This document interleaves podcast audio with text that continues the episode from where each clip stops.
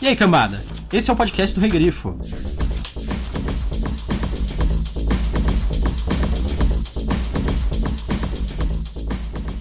Ele acordou e não estava em Marte. Os vales, pensou. Como seria caminhar entre eles? Ótimo, e melhor ainda, o sonho se tornava mais intenso à medida que ele despertava, o sonho e o desejo. Ele quase pôde sentir a presença envolvente do outro mundo, que apenas agentes do governo e oficiais superiores conheciam. Um escriturário como ele? Improvável.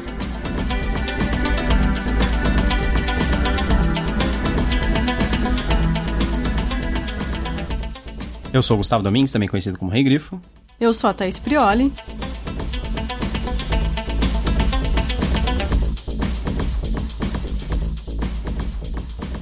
E hoje nós vamos falar do primeiro conto do livro Realidades Adaptadas, do Philip K. Dick. Esse conto se chama Lembramos a Você a Preço de Atacada. é bem engraçado o título, né? É. Ele foi lançado em 1966 na revista The Magazine of Fantasy and Science Fiction. É um nome bem explicativo sobre o que é a revista. Aqui, como a gente falou, foi feita essa edição da Aleph, que tem vários contos que foram adaptados já para o cinema do Philip K. Dick. Isso, é bem legal. O Realidades Adaptadas, esse é o tema que a Thais falou. Ele traz contos que foram adaptados como esse, que se tornou o, o filme... Vingador do Futuro. Tudo a ver. Entre outros, tem o Minority Report, Agentes do Destino, Impostor, Screamers, Pagamento, Vidente. Esses são os principais, né, cara? Sim. Para fazer esse podcast, nós lemos o conto e nós também assistimos as duas adaptações do conto. Talvez ainda não esteja ligando o nome à pessoa, o Vingador do Futuro, o, nome, o título original é Total Recall. E ele saiu duas vezes com o mesmo título, um em 1990, que é o famoso filme do Arnold Schwarzenegger. Muito engraçado. Muito engraçado. e outro em 2012, que foi uma readaptação do filme. Do filme, é, ele na verdade era um remake, né? É. Eu falei errado, ele não é uma readaptação, ele é um remake. Porque a, a, gente até discutiu isso. Sim. Que existe a diferença, quando um filme é adaptado a partir de um livro, e aí fazem um novo filme, pode ser que aquele filme esteja refazendo o filme antigo, ou pode ser que aquele filme esteja refazendo o livro. E ficou muito claro, depois a gente assistir, né? Que eles refizeram filme. E... Até o ponto principal do livro que o primeiro filme adapta, esse não tem. Exatamente, que é muito estranho. É. Eu não sei porquê, na minha cabeça, o filme antigo chamava O Vingador de Marte. O que faz bastante sentido. É. Né? Talvez. Ah, alguém já me falou. Nossa, uma conversa veio tudo ao mesmo tempo para mim. alguém me falou. Você já ouviu falar que o Espero S... que não seja uma voz na sua cabeça. Não, não. não, não. É, alguém me falou que o SBT exibe os, os nomes que eles quiserem. Ah, sim, é o Silvio Santos, né? Ele faz o que ele quer. Eles alteravam os títulos É verdade, dos filmes. isso eu lembro disso. Eu acho que o SBT já exibiu esse filme, não como Vingador do Futuro, mas como Vingador de Marte. Tanto que quando a gente ia zoar uma, uma tradução de um filme, a gente falava assim, ah, o Silvio Santos que escolheu esse nome é, é. e tal. Então, acho que é, realmente pode ser isso.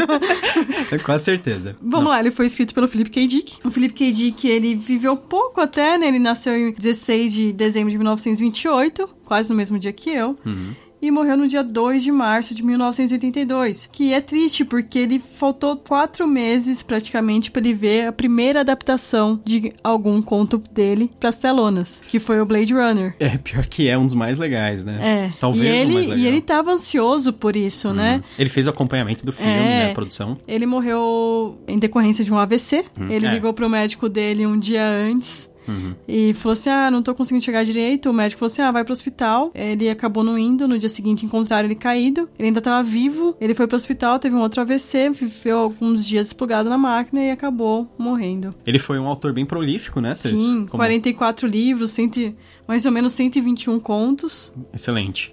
Hoje em dia, ele virou- se tornou um autor extremamente adaptado. Ele teve uma, várias adaptações de contos, como a gente falou, de, e também o livro O Homem do Castelo Alto está sendo adaptado para uma série na Amazon. Até tem uma resenha minha desse livro no blog do Grifo Nosso. Verdade. Inclusive, esse livro, O Homem do Castelo Alto, rendeu o Hugo Awards para ele em 1962 de melhor livro. Que legal. Ele é uma pessoa um pouco conturbada, a vida real dele. Ele teve cinco casamentos e em um deles ele tentou matar a esposa jogando de penhasco, não conseguiu e ainda internou ela contra a vontade dela. Não, e a internação dela tem uma história bem bizarra, é, né? então. Mas a gente não veio aqui discutir a vida pessoal dele, a gente veio discutir a obra Não, mas é principalmente o conto. Mas é interessante esse fato, porque assim, ele teve relacionamentos muito conturbados e a, a obra dele sempre exibiu, em parte, os relacionamentos dele que ele teve com mulheres. Isso, mas vamos deixar isso pra nossa Sim. opinião Não, ok, sem e problema. pros spoilers. Não, eu só tô falando por que, que você Ah, contou sim, isso. Porque não é que a gente quer falar do- dos relacionamentos dele. É que é interessante falar isso da, da vida dele, porque depois vai ser. Vai ser importante pro podcast. Isso, isso. E sobre o que que eu conto? Muito bem, ó, o Lembramos a você a Preço de Atacado, apesar do título engraçado, faz muito sentido. Se você assistiu as adaptações, é, você vai perceber que tem muita coisa parecida e muita coisa diferente.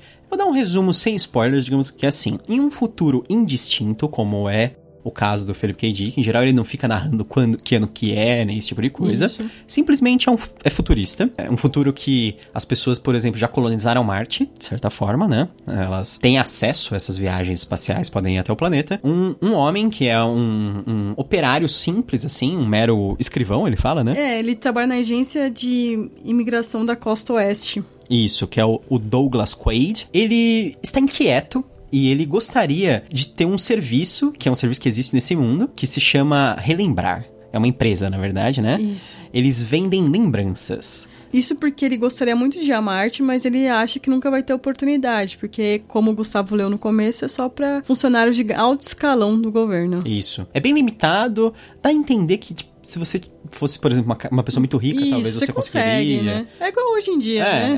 é, é, exatamente. Tem Ele- viagens espaciais, mas não é todo mundo que consegue. Isso. Ele fala até assim que se ele tivesse dinheiro bastante, umas coisas assim, né? Uhum. Enfim, ele gostaria muito de ir pra Marte. Ele tem sonhos a respeito disso. Ele sonha com os vales, que nem aquela parte que eu falei. Como ele não pode ter a experiência real, ele decide que a experiência mais próxima que ele pode ter é ter lembranças falsas, digamos assim. Falsas no conceito de que elas não são reais de fato, mas segundo os- a empresa que fornece essas lembranças, que implanta essas lembranças no seu cérebro, elas são indistinguíveis de le- lembranças reais. Inclusive, eles dizem que elas são muito melhores do que lembranças reais. E eles fornecem provas. É, isso que eu acho muito legal. Então, ele vai procurar a empresa, né, e eles explicam o serviço pra ele. Eles falam: "Não, é o seguinte, a gente vai manipular suas lembranças, a gente vai implantar uma série de lembranças de você em Marte, de você viajando. Você pode escolher vários detalhes a respeito dessa viagem e a gente vai te dar várias provas físicas e vai apagar a sua memória de você ter vindo aqui. Então você não vai saber que é uma memória falsa. É uma memória totalmente real. Isso, mas durante o procedimento acontece uma complicação e aqui a gente não vai entrar mais em detalhes nisso. Então, durante o procedimento, as complicações levam a um desenrolar de informações que nem ele e nem as pessoas que trabalham na Relembrar esperariam. É, Que- como é que era aquela chamada da, da Globo? Até Deus duvida. até Deus duvida. E até Deus duvida. E até Deus duvida. Muito bem, Thaís, o que, que você achou do conto Lembramos a você a preço de atacado? É complicado eu falar, porque eu gosto muito de contos de ficção científica. e, Ok. e eu gostei. É lógico que tem- eu tenho algumas ressalvas, Uhum. principalmente em relação como a esposa do Quaid é retratada. É, isso é o que a gente vai falar, porque o É, eu vou falar, é, eu vou falar mais na parte dos spoilers, mas eu já havia lido O Homem do Castelo Alto Sim. e eu tinha uma personagem principal que era uma mulher. E essa mulher parecia que ela ia ser interpretada pela Keira Knightley, sabe, irritadinha e tal. Aham.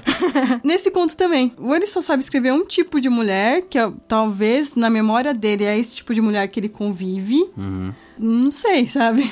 A Thaís leu O Homem no Castelo Alto, e eu não li. E eu li Androids Sonham com Ovelhas Elétricas, e a Thaís não leu Androids. Então a gente tem umas Opiniões diferentes. É. Não, não opiniões diferentes, experiências diferentes com o autor, né? Eu acho que talvez se fosse em primeira pessoa, pra ele passar essa experiência dele com a mulher, a visão dele de como é a mulher fosse um pouquinho melhor. Mas como é em terceira pessoa, é estranho ela sempre ser daquela maneira e tal. E como ela tá. A gente vai descobrir depois no conto Uhum. o que, que ela tá fazendo, não faz sentido nenhum ela ser dessa maneira. As adaptações, principalmente de 2012, que é com a Kate Be- Beckinsale no papel, Uhum. retratou melhor essa esposa, no- pelo menos no começo, assim, do filme. Sim. Se ela for de fato que nós desconfiamos que ela é no conto, né? É, eu, no geral, gostei. Eu, eu achei muito interessante essa ideia de você implantar uma memória falsa na pessoa. E isso tem um paralelo até com. Você consegue fazer paralelos com a nossa vida real. Isso eu acho bem interessante. O que eu acho interessante é que o Philip K. Dick, se você, se você tá procurando um autor pra responder todas as suas questões que você tá tendo durante a leitura, não, esquece. Esse não é o Philip K. Dick. Ele só vai te deixar com mais dúvidas. Sim. Se você gosta de imaginar, ai, como seria assim? E se fosse isso, ok, você vai gostar. Eu gosto disso, isso também deixa muita abertura para adaptações. Tanto que o Homem do Castelo Alto eles estão adaptando, já tá na quarta temporada, praticamente. Mas no fim das contas, eu gostei bastante do conto, eu gosto de ideias diferentes. O, apesar do final ser um pouco abrupto, mas eu até gostei da ideia do final. E você, o que, que você achou? Eu gostei. Eu tive alguns contatos com alguns outros contos. Eu só acho esse tipo de conto, ele tem uma coisa típica dos contos antigos de ficção científica, que são os plot twists, né? Porque assim, o tipo de narrativa de conto, ela é diferente da narrativa longa. Eu acho que esse conto, ele faz bem isso, do como seria uma narrativa curta mesmo, ele apresenta bem isso, só que eu acho que ele abusa um pouco dos plot twists. Sim. Entendeu? É, tem dois ali. Tem as coisas assim que acho que são pivotais, assim, são os pivôs de cada história. Então, quando você vai fazer um conto, você pensa assim, os pivôs da minha história são essas. Os pivôs dessa história são: memórias podem ser implantadas, plot twist, plot twist. É a base do conto, qual é a ideia geral, e depois o que ocorre em decorrência dessa base. A primeira ocorrência eu acho bem legal. A segunda eu acho muito estranha. Eu acho muito plot twist só por ter outro plot twist, parece, sabe? Entendi. Apesar que eu gosto, assim, não, não acho ruim nem nada. Acho, assim, engraçada, acho um pouco cômica essa, o, o final. Sem falar que eu, eu acho bem legal a criação, a base do conto, a ideia da, da implantação das memórias e o desenvolvimento em cima disso, eu acho muito legais. Sem falar que eu acho que eu tenho a impressão que o Philip K. Dick ele sempre apresenta muito bem as coisas corporativas, com, como que é uma empresa que lida com isso. Sim. Porque é, aí vem da minha experiência do, Blade do, Runner. do Blade Runner também, do- que é do Androids, né? É. No Androids tem também essas coisas da empresa. Ah, a empresa vende esse produto esquisito e ela tá tentando te vender e o cara tá te explicando. E é a mesma coisa com isso. É muito conversa de vendedor, assim, sabe? Parece que ele escreve muito bem essa conversa de vendedor. Uma, alguma das minhas partes prediletas é quando o McLean, que é o cara da empresa, da, da Relembrar, tá explicando Como é que funciona? como é que funciona. E aí ele começa a explicar e eu falo, nossa, que, que legal essa explicação. Tipo, é uma, parte assim, então, é só um cara explicando como uma coisa inventada funciona. mas eu acho super divertido, assim. Aquele trecho me dá um enorme prazer. Talvez isso seja o prazer de pessoas que adoram hard sci-fi, não sei. Elas gostam muito daquelas explicações. Mas eu até reli esse parágrafo que ele explica como é que acontece, o que. eh, Na verdade, não é nem quando ele tá explicando o que acontece, mas quando ele tá falando quais são as lembranças que ele levaria. É bem legal. Ele E- explica item por item. Porque ele tá tentando vender, né? É. Ele tá. O cara, assim, tá pré-convencido, mas ele quer fechar a O conta, negócio. Fechar o negócio. E com um plus ainda, ele ainda consegue um plus. Isso, exatamente. Então, ó, viu as técnicas que você tem que fazer com, o seu cliente. Você tem seu cliente lá, você quer vender seu, seu programa, seu, o, que, o que quer que seja, você tem que usar isso. Você fala assim, não, é assim, assim, assado, assim que funciona. As pessoas ficam muito satisfeitas. então, eu acho que essa narrativa é o coração da história e eu acho que é onde o Philip K. Dick se sobressai e a história vai muito bem. Eu gostei do conto, ele é curtinho, né? Tem 30 é, páginas. de 30 páginas. É, passa bastante história e dá pra você imaginar bastante sobre o mundo também. Não cai naquela cilada de tentar desenvolver os personagens, porque conto não serve pra isso. E nem pra desenvolver o mundo. Não Sim. tem infodump do mundo. Assim, você não sabe em que época você está. Sim. Você não sabe nada. É outra coisa que eu, que eu acho muito legal sobre o, o conto. Eu acho que ele é bem direto, assim, né? É, a primeira adaptação pro cinema faz isso. Eles não te dão uma base, já a segunda começa com aquela coisa, uma frasezinha pra te explicar tudo. Ah, o background, né? É, como se a pessoa não, não conseguisse saber, olha, isso é um futuro, isso não é o presente, tá? É, E nem o passado. Não, porque as pessoas Porque assistem... a gente não regrediu assim. Que as pessoas assistem o filme de Schwarzenegger e, e falam assim, meu Deus, Nova York é assim, sabe? Aquelas coisas. tem, tem robô taxista, tem, sabe? É, então. Não. É isso, eu acho que a gente precisa começar a com- comentar com spoilers. Acho que a gente. É, a gente vai comparar mais o, o fi- os filmes durante os spoilers. A gente Sim. não quer dar spoiler aqui. então vamos pros spoilers? Vamos.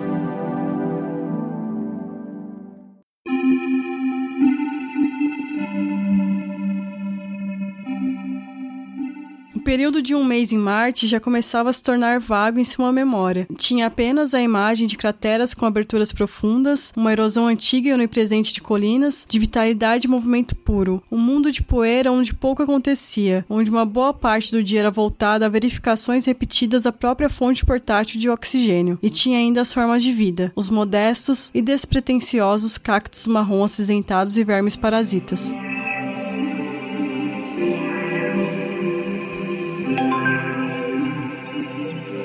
Ok, agora a gente pode falar à vontade, né? Isso. Vamos pros plot twists, que é o mais importante, já, Sim, já, já sabe o que, que foi a história. Na primeira sessão de implantar as memórias falsas, ele descobre que ele era um agente e já esteve em Marte. De verdade. É, Eu acho genial como essa cena acontece, que é aquela assim, do funcionário chamando o chefe e, e falando assim, McLean, você pode vir aqui um minutinho? Ele, o que, que foi? Deu alguma coisa errada? Ele, não, não, o cara tá bem. E ele, ele, respondeu bem e tal, mas... Ele respondeu bem a droga lá do o soro da verdade e tal. Aí ele, mas você pode vir aqui um minutinho só pra ver? Aí ele, ai meu Deus, aí ele pega e vai, né? Aí eu- ele chega lá, o cara tá, tá surtando lá e falando assim: Não, vocês, vocês estragaram o meu, meu, meu disfarce, eu, eu estava em Marte, não sei o quê. E aí ele fala assim: Ah, mas você já implantou as memórias e ele tá surtando, não sei o quê. Ele não deveria estar acordado agora, né? Ele fala. Aí ele fala assim: Então, não, aí tá o problema. Eu não implantei as memórias ainda. Na verdade, ele queria receber as memórias que no subconsciente dele já, Já era eram. dele. E é, porque esse- essa parte do agente, né, é um, um pacote que ele comprou extra. Isso. Esse é, o, das memórias. esse é o plus, né? É, esse é o plus. Essa parte tem na primeira adaptação, É muito legal. que é ele relembrando, é, ele, ele realmente quer, porque ele quer a memória de Marte. Hum. Já na segunda, eu não lembro o que, que ele quer. Qual a memória que ele quer. Quer se aventurar só. É, E aí ele tem. Ele, ele implanta uma memória dele ser um agente, é isso. ele só quer ser uma pessoa importante, Isso, isso. que faz diferença. É, A base principal do conto é essa, Marte, né? É. E como a segunda adaptação foi a, a adaptação do primeiro filme, Uhum. eles perderam isso. É que a primeira adaptação dos filmes, que a gente, a gente vai comparar inevitavelmente, porque elas são transmissões visuais do conto, né? O conto, ele não passa, vamos dizer, uma vibe, eu não sei se você quer, uma sensação necessariamente de que é um tipo de universo, que é, esse- é a tecnologia X nem a tecnologia Y. A gente sabe que tem viagem para outro planeta, só isso. Mas aí, quando você vai passar para uma mídia, você escolhe como vai ser aquela visualização. A primeira adaptação do Paul Verhoeven com o Schwarzenegger, ela é mais ficção científica, assim, tradicional. Viagem pro espaço, carros futuristas, e, e Marte é um lugar zoado, né? É, porque até nessa parte que eu li, que é um lugar que depende muito de oxigênio. Então, no, no filme, quem controla o oxigênio controla tudo. É, o É filme... igual a especiaria em Duna. É, exatamente. O primeiro filme, ele faz uma elaboração em cima das ideias que tem já dentro do livro. Isso. Da- ele Eles só... vão pegando vários pontos assim E dá uma e esticadinha, né? estendendo. É. É. lógico que tem muito ali da originalidade da escrita do roteirista, Uhum. que teve várias ideias muito boas, mas no geral se baseou no conto. Isso. O segundo, ele pega uma estética mais cyberpunk. O segundo, eh, a gente diz a segunda adaptação, né? Que é com o Colin Farrell. Colin Farrell, dirigido pelo... Eu esqueci o nome do diretor, mas ele é o mesmo do Anjos da Noite, que é o marido da Kate Beckin- Beckinsale. Isso, isso mesmo.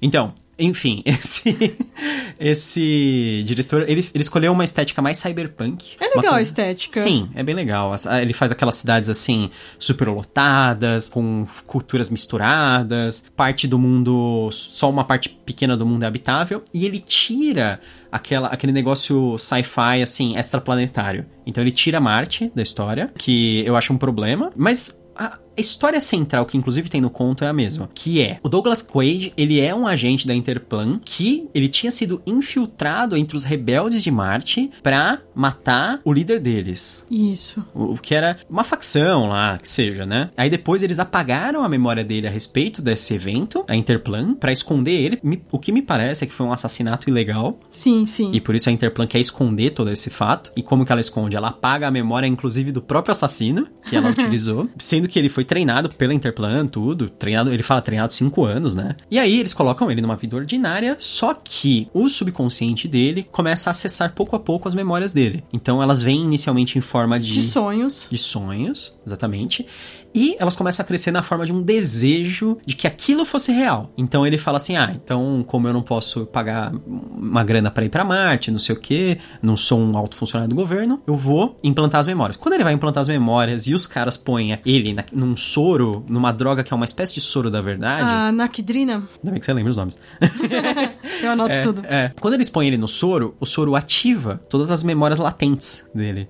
Então tudo que foi apagado volta, começa a voltar aos poucos. E essa é a parte do. Por isso que o, o filme chama Total Recall. É. Que ele começa a ter o Total Recall, ele começa a ter a memória. E é o nome também da empresa. Aqui ficou relembrar. Re- recordar. Ah, aqui, aqui ficou. Recordar com K. Isso. Aqui ficou recordar. E no original é recall com K também. Isso. É, inclusive essa parte foi uma esperteza da tradução. A gente não falou, mas a tradutora é a Ludmila Hashimoto, que traduz bastante coisa legal. E quando é ativada essa memória, aí ele se lembra que ele era um assassino, que ele matou o cara, não sei o quê. E nesse momento começam a vir atrás dele, né? Isso. Daí ele liga pra esposa dele, a esposa dele, como sempre, tá até hiper mal, que é. Não faz sentido, porque ela fala assim: ah, ele até vai até a casa deles e tal. Ela fala assim: olha, ou você melhora, hum. ou eu tô indo embora. Daí ele começa a falar um monte de coisa, não, eu acho que eu tô tendo um colapso e tal dela. Tá bom, então tô indo embora. Será Aí... que isso é tipo uma, uma experiência real do Philip K. Dick, assim, com algumas das esposas dele? Porque ele era um cara muito desequilibrado. Ele era. Então, tipo, se ele chegasse e falasse pra esposa assim, eu tô tendo um colapso, e ela assim, ah, então eu tô indo embora. então, aí, nisso ela sai, aí já tem uns dois agentes lá para render ele e levar para Interplan. Eles, a gente não sabe as ordens dele, mas tem uma hora que, o, que um agente fala assim: a gente precisa matar ele agora. Senão Sim. a gente vai estar tá morto daqui a Eles não falam, mas senão eles estariam mortos. Daí ele consegue meio que apagar os caras e foge. Sem matar, né? Ele é. Só... Quando os caras estão lá no apartamento dele, eles falam que ele é monitorado. Isso. Ele tem uma, uma espécie. Um implante. É, eles falam que é um, é um implante de uma coisa alienígena é. na, dentro do cérebro dele que é como se fosse uma criatura que vive dentro do cérebro dele, que é uma criatura telepática. Os pensamentos dele são monitorados. Então, quando ele começou a descobrir a verdade, quando ele ativou as coisas, automaticamente essa criatura começa a chamar os caras e aí os caras vão atrás dele. Depois, inclusive, ele usa isso como uma forma de comunicação, isso, né? Isso, porque ele, ele tá tentando descobrir uma maneira de não morrer, né? Com isso, eles começam a conversar com ele a partir dessa criatura. Eles chegam numa conclusão que ele precisa de uma outra memória. Uma acho... memória mais importante importante que essa, porque para ele não funcionou ser uma pessoa normal. Sim.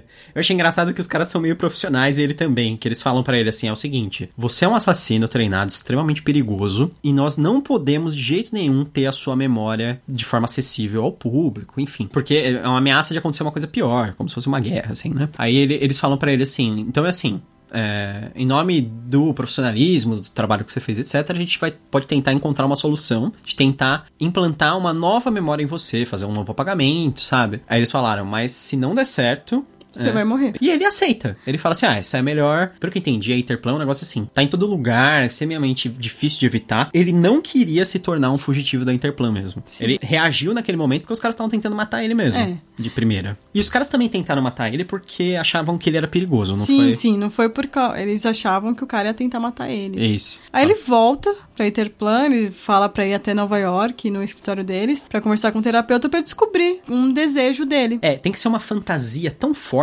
que ela vai se sobrepor ao desejo dele de recuperar aquelas memórias. Aí eles descobrem que quando ele tinha mais ou menos uns 9 anos, ele tinha um desejo de salvar o mundo dos alienígenas. Isso. é muito engraçada a história, né? Ele fala que ele estaria andando, é uma fantasia que ele tinha, que ele estava andando no meio do nada, e um grupo de alienígenas que são muito mais avançados que os terráqueos, eles encontram ele, e eles e são menores, né? Eles não abduzem ele, mas eles começam a conversar com ele, e aí ele faz alguma coisa que deixa os alienígenas comovidos, e aí eles falam assim, então nós vamos fazer um pacto. A gente não vai invadir a Terra enquanto, enquanto você estiver vivo. É isso. É, é, engraçado porque quando ele tá ouvindo essa história, o Quaid, né, agora, ele pensa, ah, eu devo ter vencido eles através da violência.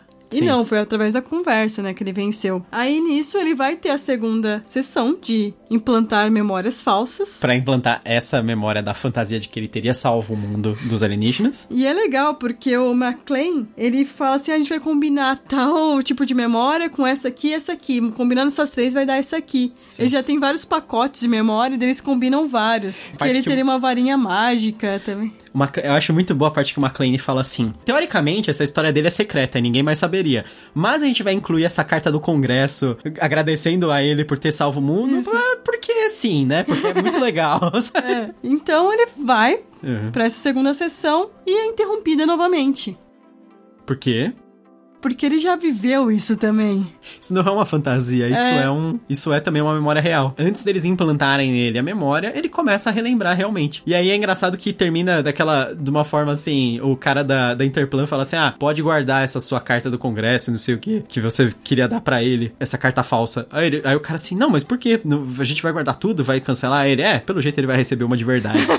e o primeiro filme, ele, assim, na adaptação, ele vai até ali a primeira implantação de memória. Uhum. Depois ele já vai pra uma história totalmente diferente, seguindo algumas coisas do conto, igual ele tem uma máquina alienígena de fazer oxigênio e tal, que ajudaria as pessoas, mas no geral ele para ali. Já o segundo filme, não sei. Hum, Bem nada a ver, né? É, A história é, co- é complexa e idiota ao mesmo tempo, sei lá. é, as cenas de luta são bem legais.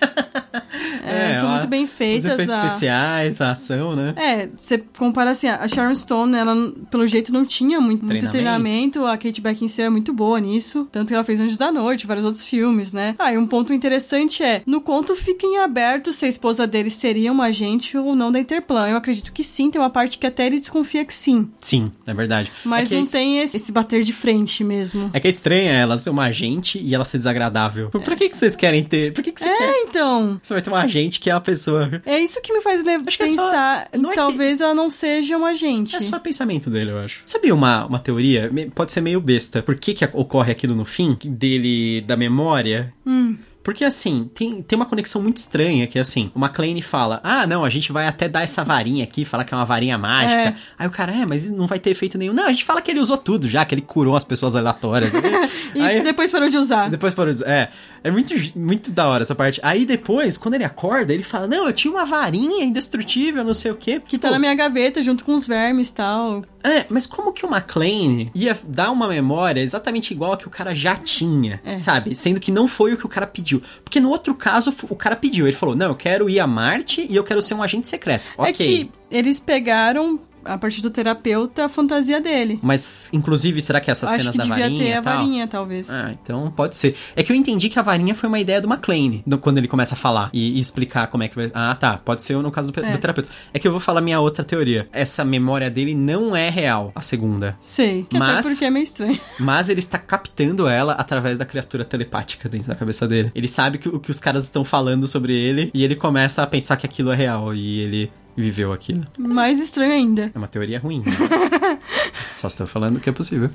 É, mas a gente tava falando da esposa dele, que não faz sentido ela ser uma agente e tratar ele tão mal, tanto que quando ela sai de casa ele se sente aliviado. É tanto que nas duas adaptações pra filme eles fizeram uma coisa melhor, que as, as duas esposas, elas são meio que super calorosas, né? Que, É. que elas querem prender o cara na ilusão da vida dele ali, né? Só acho meio merda os caras terem dado uns, uns empregos ruins pros caras, porque É, é, não faz sentido nenhum. Então, porque o- se você quer prender a pessoa, você tem que colocar ela numa posição mais confortável, né? Pra ela não desejar é, não outras digo coisas. ser assim, ah. Não, ah, não ser rico, mas, entendeu? Ter, ter uma vida um pouco mais realizada, porque os dois são operário. É, Tipo, tanto que o Colin Farrell tem uma, uma hora que ele tá meio que tentando uma promoção e não consegue. É, o exatamente. Colin Farrell, né? Como se ele. É, não, não, sim. O personagem, o, o Douglas Quaid do É. segundo filme, tá tentando uma promoção e não consegue. No primeiro também, o Schwarzenegger é um cara que fica quebrando pé o dia todo. É. Trabalho braçal, sabe? É, Eu gosto muito do Colin Farrell como ator, ele é um ótimo ator pra comédia, drama. Mas você gosta mais do Schwarzenegger. Mas o Schwarzenegger, a interpretação dele é muito engraçada, em várias partes, na primeira adaptação. Eu acho. Às vezes eu fico pensando assim, será que é tipo uma coisa do Schwarzenegger ou será que é o Paul Verhoeven sacaneando o Schwarzenegger? Porque assim, o Paul Verhoeven, ele tem um negócio que em todos os filmes dele. Pra quem, pra quem não conhece, o, o primeiro, a primeira adaptação desse conto foi feita pelo Paul Verhoeven. Ele é um diretor que ele também dirigiu outros dois clássicos de sci-fi, que é Robocop e Tropas Estelares. Robocop não é adaptação de nada, e Tropas Estelares é adaptação do Robert Heinlein. Tropas Estelares é interessante você ter falado isso, porque o Felipe K. Dick, ele gostava muito do Heinlein, porque o Heinlein ajudou ele em diversas fases da vida dele. O Felipe K. Dick falava assim: "Eu não gosto das ideias do Heinlein, eu não gosto da opinião dele sobre as coisas, até porque ele achava que ele era um cara mais ah, pró-militar, o que não é verdade. Mas o Heinlein ele ajudou ele diversas vezes, então por isso ele gostava muito do Heinlein, Sim. até monetariamente. Caramba, interessante isso, eu não sabia dessa história. Então, o Paul Verhoeven, ele tem um negócio que ele gosta de colocar meio que um humor meio distorcido em todas as, as histórias, em todos os filmes. E eu acho que o Total Recall, o primeiro, tem esse humor distorcido. Eu acho que o conto do Philip K. Dick tem um pouco desse humor distorcido. Eu acho engraçado algumas cenas. É, principalmente o McLean, ele é um cara que eu acho muito bom. Eu não sei, é... Android sonhou com ovelhas elétricas, mas o, o Homem do Castelo Alto tem esse tom também. Sim. É. Ah, que legal. Não, o Androids tem bastante. Então, Então, acho que é uma característica do, do autor mesmo. Sim, sim. E, e eu, eu acho que o Paul Verhoeven, ele conseguiu passar essa parte. de desse humor distorcido. E eu acho que o Schwarzenegger é um dos melhores atores para ter esse humor bizarro dentro do, do da, de toda a história. Você fala que ele é um cara carismático, que chama atenção, né? É, Como... tem todas aquelas frases de impacto, né? De... As one-liners. É. Elas não vêm no livro, é uma pena, mas tem grandes frases, tipo, see you at the party, Richter. Come on, Cohagen, give these people air. É, e nesse sotaque, realmente. É, então eu vou fazer várias imitações de Schwarzenegger. É. Não, tô brincando. é uma pena que elas não vêm no livro. A ideia geral vem. Então, É é bem adaptada, eu acho. Até, assim, são só elaborações em cima de algumas coisas. A ideia do cara como agente indo pra Marte, tentando assassinar o líder dos rebeldes, voltando e sendo escondido. Agora imagina uma adaptação com Schwarzenegger e a Kate Beckinsale, como é que seria? Ia ser bem legal até. Engraçado, os dois filmes, eles fazem uma coisa que é tirada do conto. Eles têm um duplo plot twist. Só que o, o segundo plot twist não é a história dos aliens e da, da, de ele também ter outra, que a fantasia dele também é ser real. É o plot twist, que o primeiro plot twist é meio que uma coisa intencional. Mas não vamos dar spoiler dos filmes. Ah, por que não? Vai que a pessoa quer ver. Não, mas fa- ah, faz parte. Pô. Se você tá ouvindo, você não assistiu Total Recall, o Vingador do Futuro com o Arnold Vingador Schwarzenegger. do Futuro. É, assiste o primeiro, pelo menos. É, Pode assistir os dois, que é, o segundo é razoável a readaptação. Mas assista o primeiro com certeza, do Paul Verhoeven, que é sensacional. É, e esse nome, o Vingador do Futuro, é justamente por causa do Exterminador do Futuro, que fez muito sucesso. E aí aqui no Brasil falaram, ah, Exterminador do Futuro. Ah, vamos traduzir como isso aí? Hum, Vingador do Futuro. Nossa, é péssimo isso. É péssima essa tradução, não faz sentido nenhum. Ah, é esse negócio da adaptação do nome pra, um, pra fazer uma referência a um filme que fez sucesso anteriormente também aconteceu no caso do De Volta para o Futuro. O Michael J. Fox, ele fez o De Volta para o Futuro, que tem um nome, uma tradução fiel, né, que é Back to the Future, e depois de fazer muito sucesso, ele fez um outro filme chamado Teen Wolf, que é sobre um, um jovem lobisomem. Teen Wolf foi traduzido no Brasil como O Garoto do Futuro. Porque quem vem do futuro é lobisomem. Tipo, eu não sei qual é a lógica. Faz sentido. Faz sentido. No futuro seremos todos lobisomens. É. Por que, que o Schwarzenegger é o Vingador do futuro? Onde tem vingança nesse conto? Tem vingança, sabe? Pode ser do futuro, porque tipo, vai ser no futuro, ok, mas. E a vingança? Enfim, mas o conto é bem legal.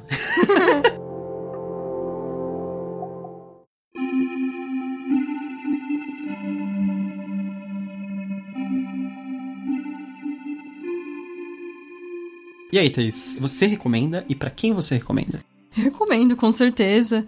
Eu recomendo principalmente pra quem gosta de ficção científica, lógico. É, se você gosta, acho que de Black Mirror também é uma ótima pedida, porque é aquele conto que vai te pe- deixar pensando, não vai te deixar tudo certinho pra você simplesmente ler apenas. Ele vai te dar uma incitada a ficar Isso. elaborando na sua cabeça mesmo, né? Depois. É, pra quem gosta de contos curtos em geral, porque é bem curto, 27, 20 e pouquinhas páginas, nem, nem 30. Uma história que é rápida e, lógico, eu recomendo uma segunda leitura. Acho que é uma boa ideia também. Você recomenda e pra quem? Eu recomendo, com certeza. É, eu, por enquanto, o, o que eu tive de contato com as obras do Philip K. Dick, eu gostei bastante. E eu recomendo. Novamente, recomendo pra quem gosta de ficção científica, pra quem gosta de especulação em cima de tecnologias, esse tipo de coisa, porque isso aí também é uma especulação em cima Sim. de tecnologia, né? Um im- implante de, me- de memórias. Eu acho que você usou um exemplo muito bom, que você falou do, do Black Mirror, como comparação, nesse estilo, quem gosta de Black Mirror. O pessoal vai falar assim, ah, vocês estão falando Black Mirror porque é modinha. Mas não, essas séries de antologia são uma coisa antiga, que se você gosta de Twilight Zone também, eu acho que vai ser interessante. E se você gosta do Electric Dreams, que é a série... A série do livro. Do livro que tem aqui no Brasil, né? Isso, que também é Sonhos Elétricos, do Felipe K. Dick. Isso, exatamente. Electric Dreams é o mais recente também, a gente pode comparar com ele, porque muita gente compara Electric Dreams com, com Black Mirror, mas tudo bem, apesar dos, dos contos do Electric Dreams serem bem antigos. Mas a série é mais recente e ela foi feita por causa do sucesso do Black Mirror, então ok. Esse molde do Black Mirror, ele funciona bem, porque provavelmente ele foi baseado nesse estilo de conto que a gente tá lendo. Desse, É. Nesse conto, que é assim, que é um conto que ele elabora em cima da tecnologia, elabora em cima da alteração societária que essa tecnologia traz, todas essas decorrências. O Philip K. Dick, lógico que ele não mostra de forma mais ampla, mas de forma bem concentrada, né? Ele fala assim, a gente vai falar de um personagem só e a relação dele com a tecnologia. Se fosse comparar, assim, com, com um episódio aqui de Black Mirror, que é uma coisa mais pessoal, eu compararia com aqueles estilos, aquele que os caras conseguem ficar lembrando Ah, acessar as próprias memórias o tempo inteiro, sabe? É, que é um dos melhores episódios, né? Que é, é, a gente acha muito bom. E eu acho que é esse estilo, assim, de episódio, uma coisa assim, bem pessoal, o relacionamento daquela pessoa com aquela tecnologia e a decorrência daquilo. E é a mesma coisa aqui. A gente tem a relação, a relação do Douglas Quaid com a tecnologia de implantar memórias e a decorrência disso, que na verdade ele já tinha feito um implante de memória né, com memórias falsas e entrar em conflito com o novo implante de memória. É, então, e, leva a vários questionamentos, né? É melhor você ter uma memória do que viver aquilo. É interessante. E os filmes eles elaboram de uma maneira mais interessante ainda. A segunda adaptação do Colin Farrell, no- novamente, eu acho que deixou um pouco a desejar esse questionamento que ele faz no fim. O primeiro é mais óbvio, do Paul Verhoeven, que é quando termina toda a história e o Schwarzenegger, que é o Douglas Quaid, ele tá lá, eles conseguiram fazer tudo o que eles precisavam e ele tá no, no lugar que ele quer, que eles meio que venceram, entre aspas, ah, tudo que eles queriam, ele, ele faz aquele questionamento de: Nossa, eu tive um. um- Agora, uma ideia muito ruim. A mocinha fala pra ele assim: Ah, o que, que foi? Aí ele: Nossa, e se tudo isso for uma memória implantada, sabe? Não for real. E aí você fica pensando assim: É, realmente. E, e se no fim das contas tudo for uma, uma memória implantada, Você mesmo não sabe mais história? o que é real o que não é. Sim, exatamente. E se realmente ele, tem, ele tinha outra memória implantada da fantasia de ter salvo o mundo, sabe? E esse tipo de coisa. Eu, eu acho muito legal essas especulações. E, que, e deixar em aberto mesmo, não revela nada pro fã ficar. Um, um fã mais jovem, mais imaturo, que fica muito puto sem, porque não tem respostas, poderia ficar muito bravo, sabe? Eu acho. É. É aquele negócio assim, quando a gente é mais jovem, acho que a gente pensa muito em eu quero a resposta disso, sabe? É aquela coisa bem exatas, né? Isso. Acho que depois você acaba percebendo que você não vai conseguir a resposta de tudo, ou que é mais importante você pensar na resposta daquilo e você se questionar sobre aquilo, ao invés de você ter uma resposta pronta. Sinceramente, se é um livro de ficção científica que me dá a resposta de tudo, é um livro ruim. Provavelmente. Eu não vou gostar desse livro. Eu, eu gosto. Não, ele pode até te dar respostas desde que ele suscite outros questionamentos, Sim. eu acho. Por exemplo, é, vou dar um. Aqui, já que você falou disso, é, A Mão Esquerda da Escuridão é um livro que fecha bem, ele dá a resposta de tudo que ocorre. Mas, ele- va- ficam vários questionamentos sobre a história. Isso, ele tá abrindo questionamentos. Não que ele não explica coisas, mas Não. é que ele tá tentando fazer você pensar em, na, na relação daquilo com a nossa vida real. Então é meio que. Talvez isso, né? É, Então, novamente, voltando à comparação, assim, com Black Mirror, que é a coisa mais popular, que é mais provável que quem esteja nos ouvindo tenha tido contato, é aquele negócio. O Black Mirror, ele tá tentando fazer você questionar nossa- a sua relação com alguma coisa real, com alguma coisa que você conhece de fato. O Philip K. Dick, apesar dele estar falando uma coisa inexistente, a manipulação de memória. A Ok. gente consegue ligar. A gente tava, eu tava conversando com o pessoal do trabalho essa semana, Uhum. falando sobre como é o comportamento diferente das pessoas hoje em dia. Igual tá tendo a Copa, as pessoas, às vezes, em vez de aproveitar o jogo que elas estão vendo ali, elas preferem gravar. Quando você vai no show, também é a mesma coisa. Ah, entendi. Então a pessoa fica ali com o celular o tempo todo, não aproveita o show. mas depois ela tem isso, É, tem a ver com meio que guardar a memória é mais importante do que vivenciar o momento. e ter a memória de fato na cabeça. Porque gravar no celular é mais real do que na sua cabeça. Ah, Ah, da mesma maneira que ele fala que as memórias implantadas são mais reais do que as memórias reais. As memórias reais, elas ficam vagas. Elas são alteradas pela sua percepção. Mas as- as memórias implantadas são exatas. É, é Elas- verdade isso. É o que ele fala. Nossa, meu Deus, é o nosso relacionamento. Tá, será que o Felipe K. Dick estava falando de câmeras? né? Ó, é, hoje em dia nós, todo mundo tem uma câmera no bolso, então, então a gente não vai te responder, vai te deixar com esse questionamento. Você fica bem bravo com a gente. É. Afinal, nós somos um podcast também pra levantar questionamentos. Acho que tá bom já.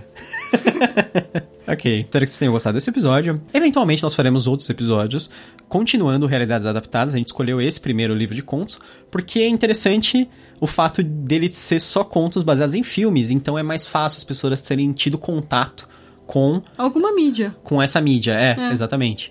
Com, com, de- com esse conto, mesmo que seja de outra forma, né? Mesmo que não seja na forma do conto. E a gente começou com um dos mais populares, provavelmente o mais popular, talvez. Teve até dois filmes, né? Ah, sim. É que eu lembro mais de outros. Não, mas ok. não, não vamos, não estamos falando que a gente gosta mais, É, né? é. Mas é, é, eu acho que é- talvez seja o mais conhecido. E depois a gente vai voltar com outros. A gente gostaria muito de fazer outros de ficção científica, de contos. Tem umas antologias bem legais por aí, saindo aqui no Brasil também. Inclusive antologia brasileira até, né? Sim, tem várias gente- legais. gente- Vai sair uma antologia bem legal brasileira que fala sobre as eras de escrita da ficção científica, né? Brasileira. Fractais Tropicais. Que tem a primeira era, que é considerada, a segunda era e a terceira era, que é atual. Sim, exatamente. Eu acho que vai ser bem interessante mesmo. Lembrando que a gente já tá fazendo podcasts de alguns livros de contos, né? A gente tá fazendo do Conan, do Pipoque Nanquim, Nossa, do. Crônicas To- da Tormenta, da Jambô, O Último Desejo, Que é a saga do bruxo Geralt de Rivia. da Martins Fontes. E agora a gente também tá fazendo Realidades Adaptadas, do Felipe Kejik, que é lançado pela Aleph. A gente falou já desde o início que a gente ia fazer dividido contos e livros, porque nós não somos máquinas de leitura.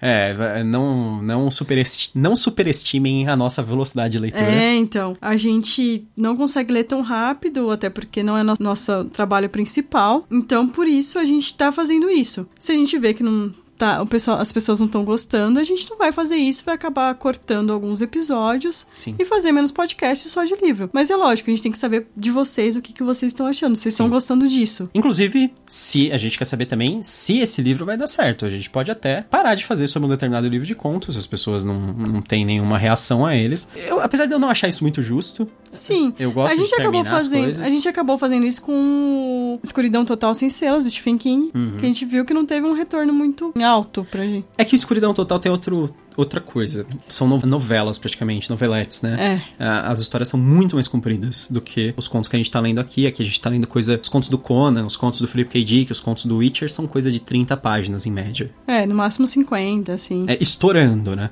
Sendo que o primeiro lá do Stephen King tinha 150 ou mais, eu não É. lembro. É qu- quase um pequeno livro. É lógico, a gente vai voltar a fazer do Stephen King? Provavelmente. Talvez a gente tente o Quatro Estações, que a gente sabe que é o mais famoso. É, também por causa das adapta- adaptações. Adaptações. Sim. Mas mais pro futuro. É isso que a gente faz. A gente vê o que tá mais resultado, o que as pessoas gostam mais e faz. É isso aí. E também o que a gente gosta. Também. é isso aí, nós estamos nos vendendo, nós queremos saber o que é popular. Não, mentira. É a gente só quer saber o que os fãs do nosso nicho gostam, né? É. então é isso, pessoal. Espero que vocês tenham gostado. Tchau, tchau. Até a próxima. E bem-vindo ao Canavial.